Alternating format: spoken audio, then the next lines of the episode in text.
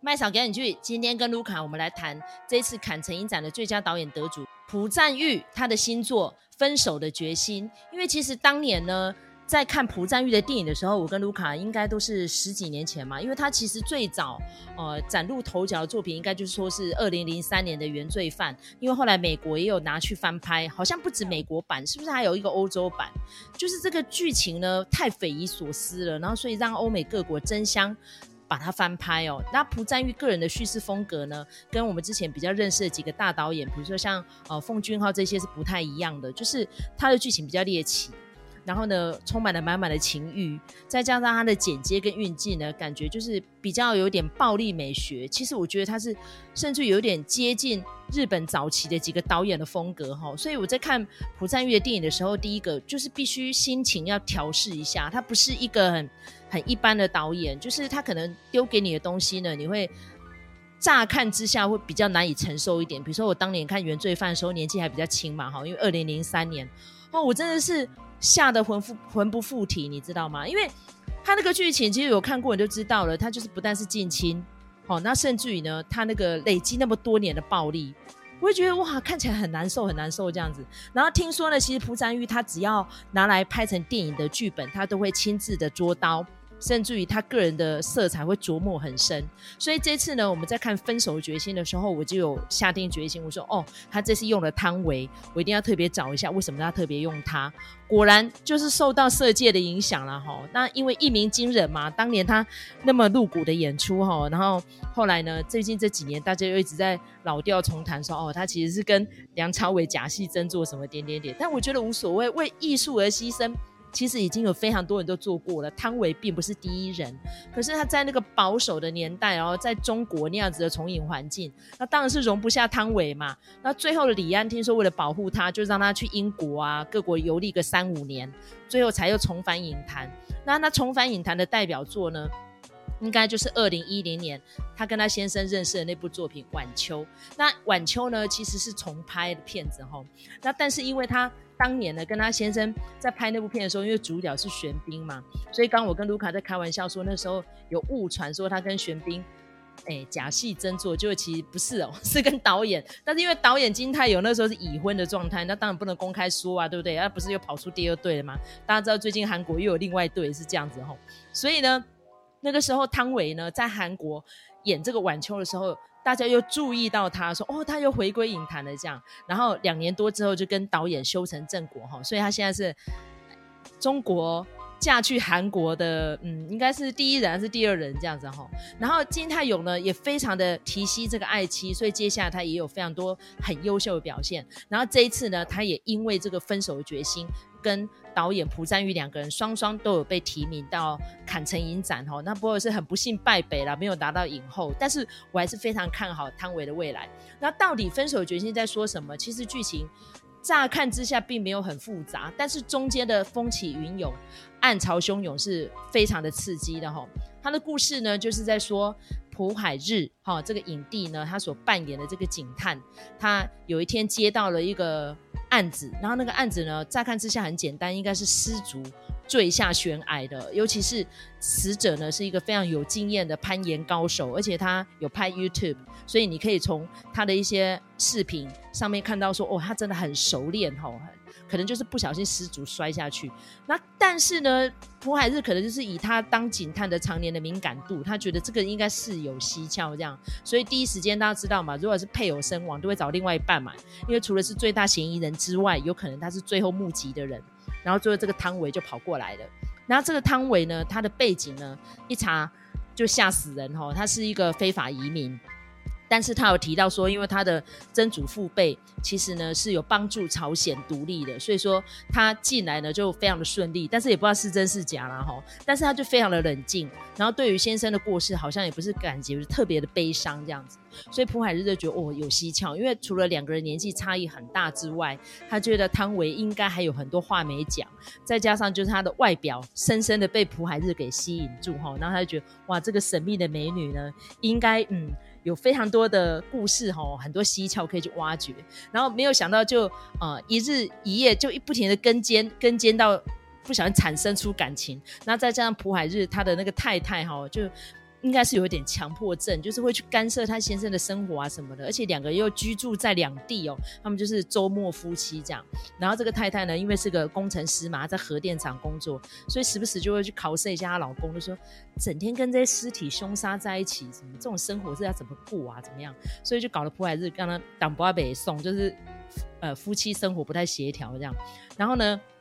跟汤唯在跟尖之中又日久生情，所以中间到底会擦出什么样的火花呢？这就是电影可看的地方。因为大家知道，我们刚刚有提到，就是。朴赞玉他就非常会运用这种镜头的美学，所以他每一个定格都美得像一幅油画哈。如果大家看过那个《夏女的诱惑》的话，就应该知道麦嫂在说什么。哇，那个不仅服装背景跟那个建筑物跟那个对白，然后说的器皿都美到一个不行，美不胜收。其实在这部片子虽然没有像《夏女的诱惑》那么华丽哦，但是也可以看得出来，这朴赞玉的美学素养真是非常的够。尤其是呢，你进到汤唯他家哈，就是看那个壁纸啊、摆饰啊哈，然后朴海日的平常那个居住的环境哦，在跟他太太之间哈，那个整个这样子的风格，你就会看到哦，美不胜收。那尤其是里面一直用山跟海的碧玉哦，就可以看得出来说哦，原来这个故事就是这样在铺陈，因为。先生喜欢爬山，但汤唯说：“、呃，仁者要山，智者要水。”他说他其实喜欢的是水哦，就可以看得出来说，原来为什么里面有那么多山海山海的一个比喻哦。所以呢，我觉得在看这个故事的过程当中，除了看到男女主角的互动之外，也可以看到他们各自心境的转换哦。就是我刚刚所提到的“暗潮汹涌”四个字啦。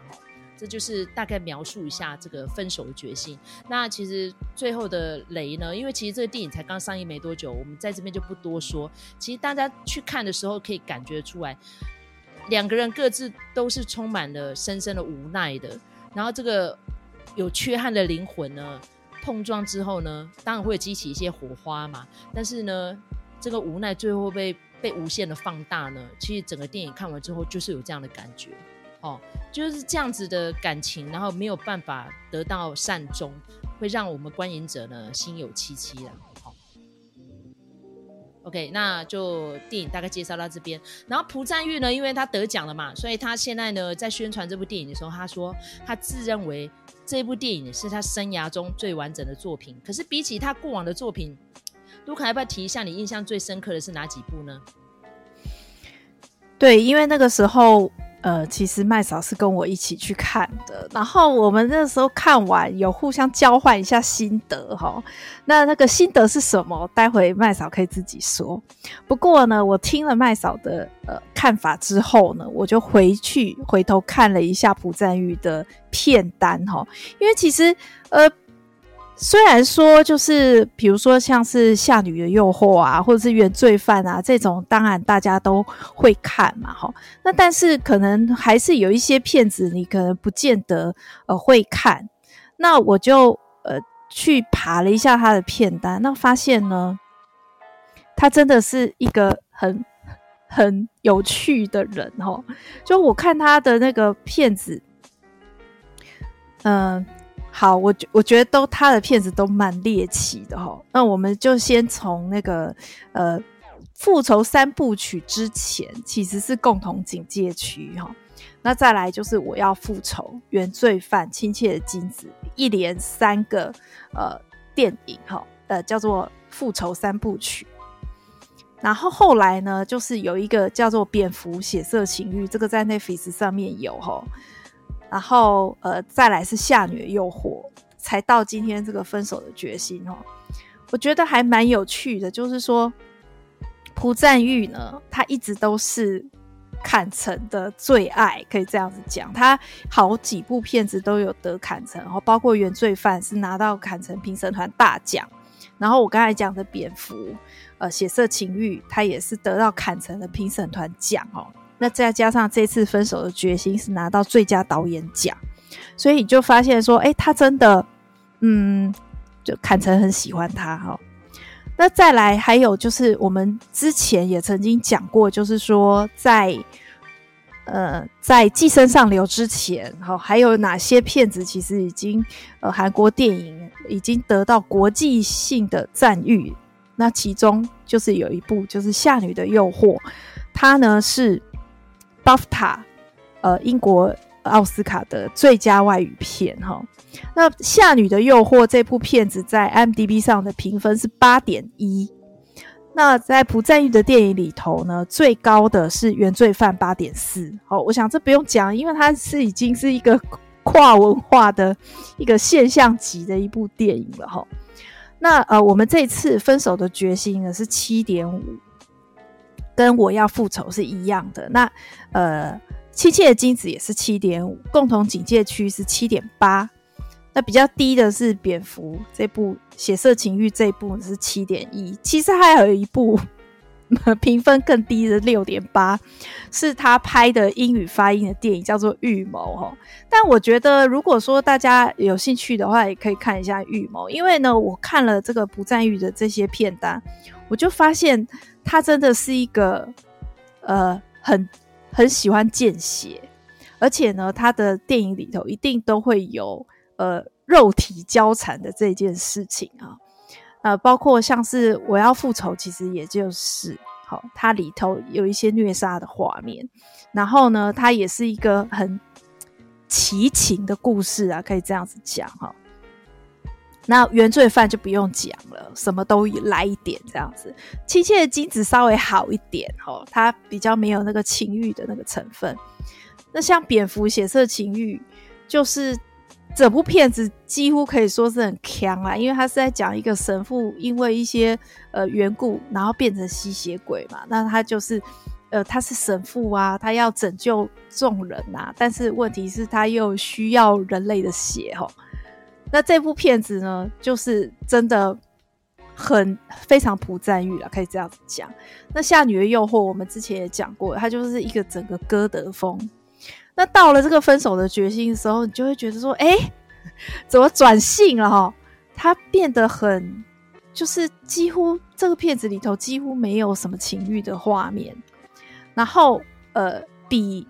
呃可能比这个，比如说他的片子里头可能比较清淡的就是预谋，但是预谋其实他也还是有一些呃见血的画面，或者是说他还是会有一些呃。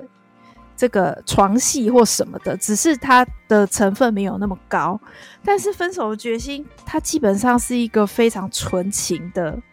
爱情片哦，而且是那种呃非常隐性的、非常台面下的哦。他从头到尾，甚至也没有说什么爱不爱的都没有。所以呃，当然这个这部片子跟朴赞郁过去的片子相比的话，其实。还真的是风格上面还蛮不一样的，那所以麦嫂，你要不要来说说看你对这部片子的初看的那个心得是什么？因为其实哈，我很不喜欢用“不修不定”来形容这部片，因为其实我刚刚有提到，就是因为这部片子里面有提到山跟海的譬喻嘛，但是那个海呢，你看到最后在电影的尾声的时候，你可以看得出来，那个真的是太重要的语言了。为什么？就是汤唯这个人，他是漂洋过海从中国过来的，所以呢，他在电影里面其实经历的是两段婚姻哈，两段婚姻都是这样收场，那当然就是让他觉得很遗憾呐、然后汤唯自己也说，哦，真是一个不幸的女人呐、啊。但是呢，她一度在朴海日身上是试图想要找到爱情的，因为当然他一开始就有注意到这个警察是戴着婚戒的啊。可是她看到这个警察竟然这样子不眠不休在她家盯梢，当然呢，身为一个嫌犯被盯梢，感觉一定是很堵拦的，对不对？可是呢，她就会。好像若有似无的放电给这个警察，那甚至于呢，还会去敲敲车窗啊，然后会去递一点小零食，然后说你好啊什么的，然后甚至于呢，看到他们家门口的街猫，还会去碎碎念，然后用中文说是不是可以把那个警察的心给我这样子，就是可以感觉出来他们两个之间是非常嗯有暧昧，而且是。互相喜欢的，可是就是没有那种非常激情的大告白，或者说像过去朴赞郁电影一样会滚床单什么的，并没有哈。所以呢，我觉得第一就是可以感觉出来，朴赞玉他的影像语言其实是有成长的，因为真实的恋爱并不会像他之前的电影那么夸张嘛。比如说像麦草个人的印象最深刻就是《亲切的金子》，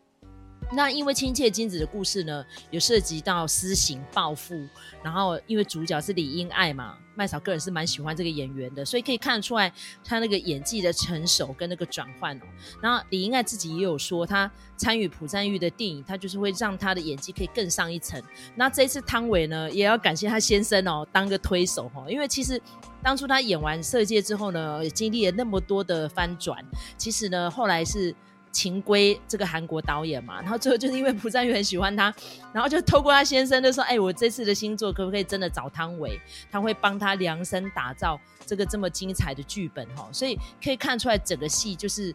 锁定在汤唯身上了。然后但是因为麦嫂个人呢对朴海日这个演员并不是很熟，所以呢除了汤唯之外，因为汤唯其实在我们这个华人圈里面算是蛮知名的哈，是不是？接下来时间可以让卢卡介绍一下朴海日。其实我对朴海日也蛮不熟的，原因是因为他跟宋康昊一样，他是不拍电视剧的哦。虽然他有一部电视剧，可是就那么一部，好，所以他的状况跟姜东元也很像，就是说曾经在演艺生涯的早期拍过电视剧，之后就再也没有电视剧作品，然后就一直在电影。那我那个最早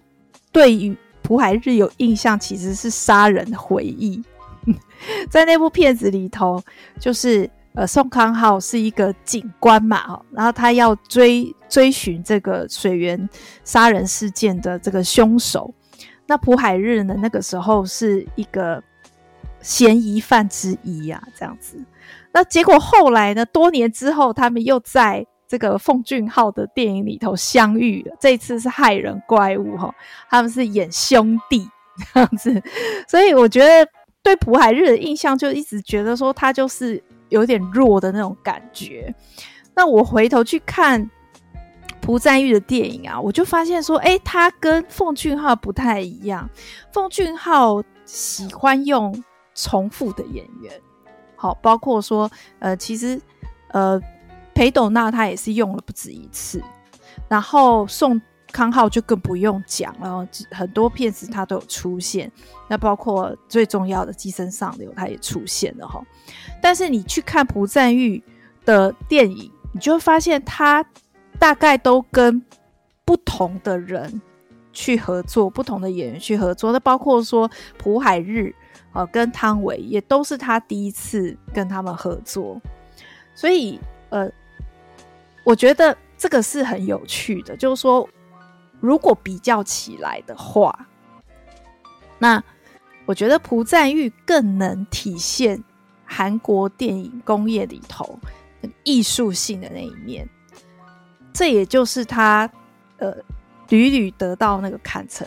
的奖项的一个原因，因为我觉得他他就是。他的那种电影语言是我们知道的韩国电影，我们对于韩国电影的刻板印象就有在朴赞玉的电影里头。可是呢，他又呃可以在这样子的一个语言里头提炼出不同的东西，所以我觉得呃他可能是比呃奉俊昊长几岁嘛，哈。那他们其实也常常搭配，比如说一个当制片，一个当呃。这个导演这样子的一个合作方式，但是他们在演员的选择上面是不太一样的哈。那呃，我其实也是因为这部片子才觉得说，哦，朴海日就是给我很不一样的那个感觉，因为他以前就是都是文弱书生型的哈，然后他甚至呢曾经在有一部电影《银娇》里头，他是扮老庄，就是演一个。很年纪很大的作家哈，我那个时候不太能理解为什么要做这样子的处理，就说哦，他很演技很好，没错，但是你也不至于要他演一个年纪老这么多的一个作家嘛哈。那但是总之呢，他那部片子当然是还蛮成功的，那也跟金高银就是合作出。蹦出很好的火花，那部片子其实我还蛮建议大家去看的哈。那呃，他大概是属于这样子的一个呃，都是有一点扭曲的角色哈，那或者是说比较不起眼的，但他也曾经是呃，他也是影帝级的人。那他在这个《最终兵器攻》这部片子，呃，拿到影帝，他在里头就是饰演一个比较粗犷的一个武士啦，哈，嗯，那所以他，呃，他其实他的那个面相也是蛮广的。那麦嫂在看电影的时候就说：“哦。”怎么看起来他很小只啊？好，可不是韩国欧巴型的，但其实不会，他的身高是一七七哦，其实没也没有真的很矮。问题是汤唯很高，汤唯一七二，所以就显得好像朴海日是不是个子很小？但我觉得他在这部片子里头《分手的决心》里头，我我想可能可能很多人都觉得说，哇，汤唯。好棒哦，然后就是很有吸引力，也的确，我也这么觉得，就是他真的是一个很可爱的人。那我非常可以理解，说为什么这个警探会呃，就是内心有所骚动哈，因为他而有骚动，我可以理解。但是我同样也可以理解，为什么汤唯这个角色会喜欢上这个应该是他的敌人的这个人哈。因为他在里头就是散发出一种正气啊，可以这样子讲哦。他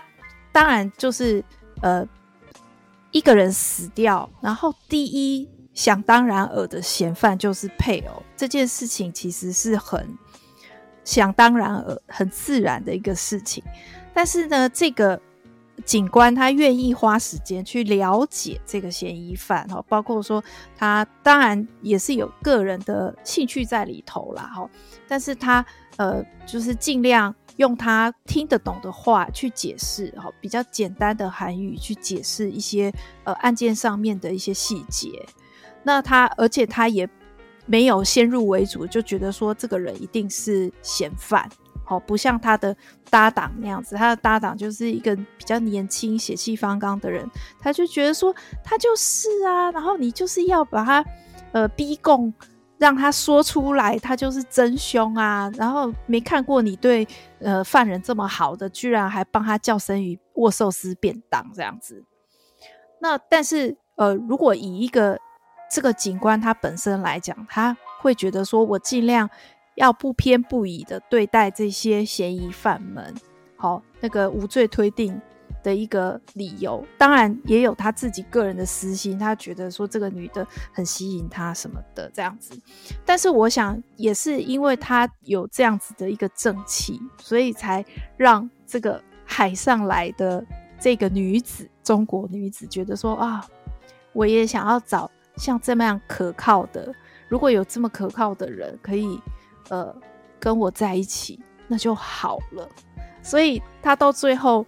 呃，用各种的理由，想方设法，就是要重新的去接近这个警探。那我觉得那个中间的这个，你你出招，然后我闪闪躲，然后什么之类的，就是这样子躲躲藏藏的两个人。那我觉得，我不能说。我觉得它很精彩，因为我觉得有些东西它不太到点。好，那个如果说，尤其是跟呃朴赞玉过去的作品来比较的话，因为他过去的作品其实就是比较算是酣畅淋漓的那种感觉，你看了会觉得说很过瘾这样子。那但是这部片子它等于是说把那个谜团的那个部分。呃，整个的构筑的很神秘，它里头一直出现的那首歌就是迷雾嘛，哈，像迷雾一样这样子，那让你就是说，哎，有点搞不清楚，然后他们现在到底是处在什么状况啊，什么的，就是大家一起来呃玩这一个悬疑的游戏推理的过程哈，那可能也是他们的呃感情的过程这样子，所以当然比起来。跟朴赞郁以前的电影看起来的观影体验是不太一样的，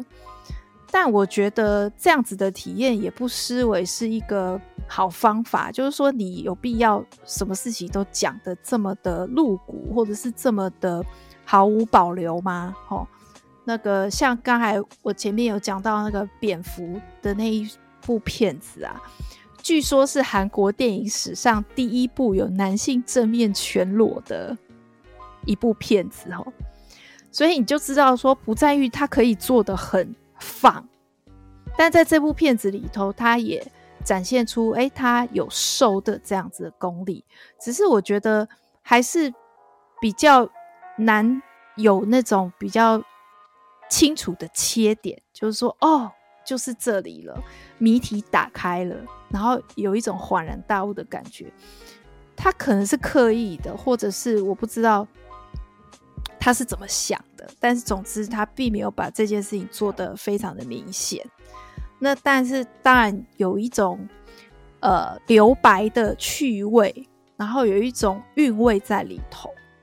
那跟这个男女主角的魅力去做加成哦，所以就让这部片子就是也是嗯。总是拿到导演奖了，那那个评价也非常的高。